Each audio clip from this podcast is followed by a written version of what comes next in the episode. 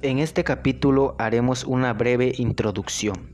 En diciembre del año 2019, la provincia de Hubei, China, se convirtió en el epicentro de un brote de neumonía de causas desconocidas.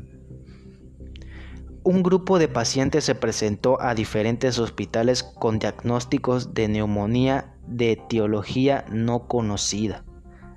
La mayoría de estos pacientes fueron vinculados epidemiológicamente a un mercado mayorista de pescados, mariscos y animales vivos y no procesados en la provincia de Hubei.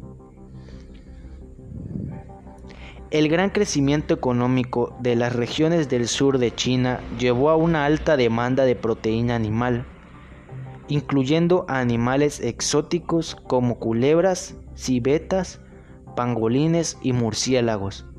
Las diferentes medidas de, bioseguridad en los mercados de alimentos han permitido que los virus se transmitan entre animales y desde animales a humanos. A esta transmisión de enfermedades de animales a humanos se le conoce y denomina con el término de zoonosis.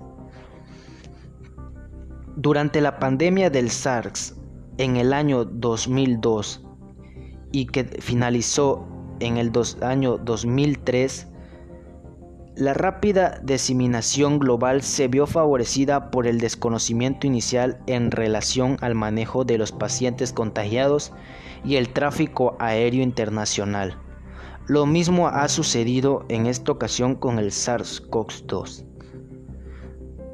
Durante el 18 de diciembre y el 29 de diciembre del 2019 se reportaron los primeros cinco casos, los cuales cuatro de estos pacientes fueron hospitalizados por presentar síndrome de distrés respiratorio, respiratorio agudo y a uno de estos pacientes falleció.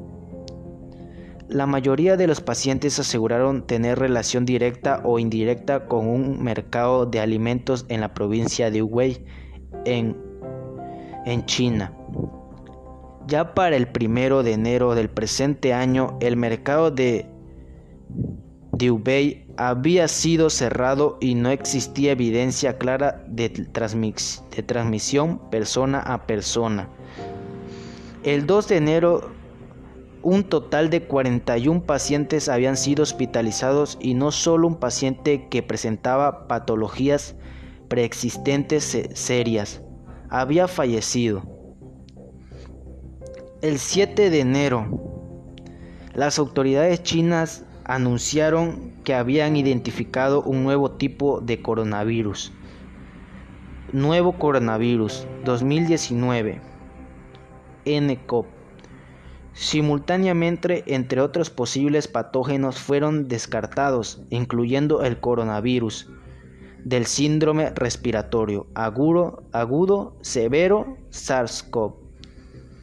El coronavirus del síndrome respiratorio del Medio Oeste MERS-CoV.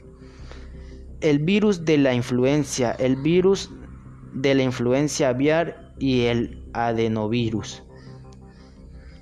A partir de este momento las autoridades a nivel mundial supieron que enfrentaban una amenaza nueva. Para el 12 de enero del año 2020 no se habían reportado más casos relacionados y se asumió que el centro de propagación había sido el mercado ya cerrado o que posiblemente se había contagiado en el hospital. Infección nosocomial. Se le asignó a la enfermedad el nombre de COVID-19, causada por el 2019 NCOV. Y se, y se pensó erróneamente que no era altamente contagioso, ya que no había registro de infección persona a persona incluyendo que la transmisión era por varias vías desconocidas durante la estadía hospitalaria. Para este momento solo se les había realizado pruebas a las personas que presentaban sintomatología.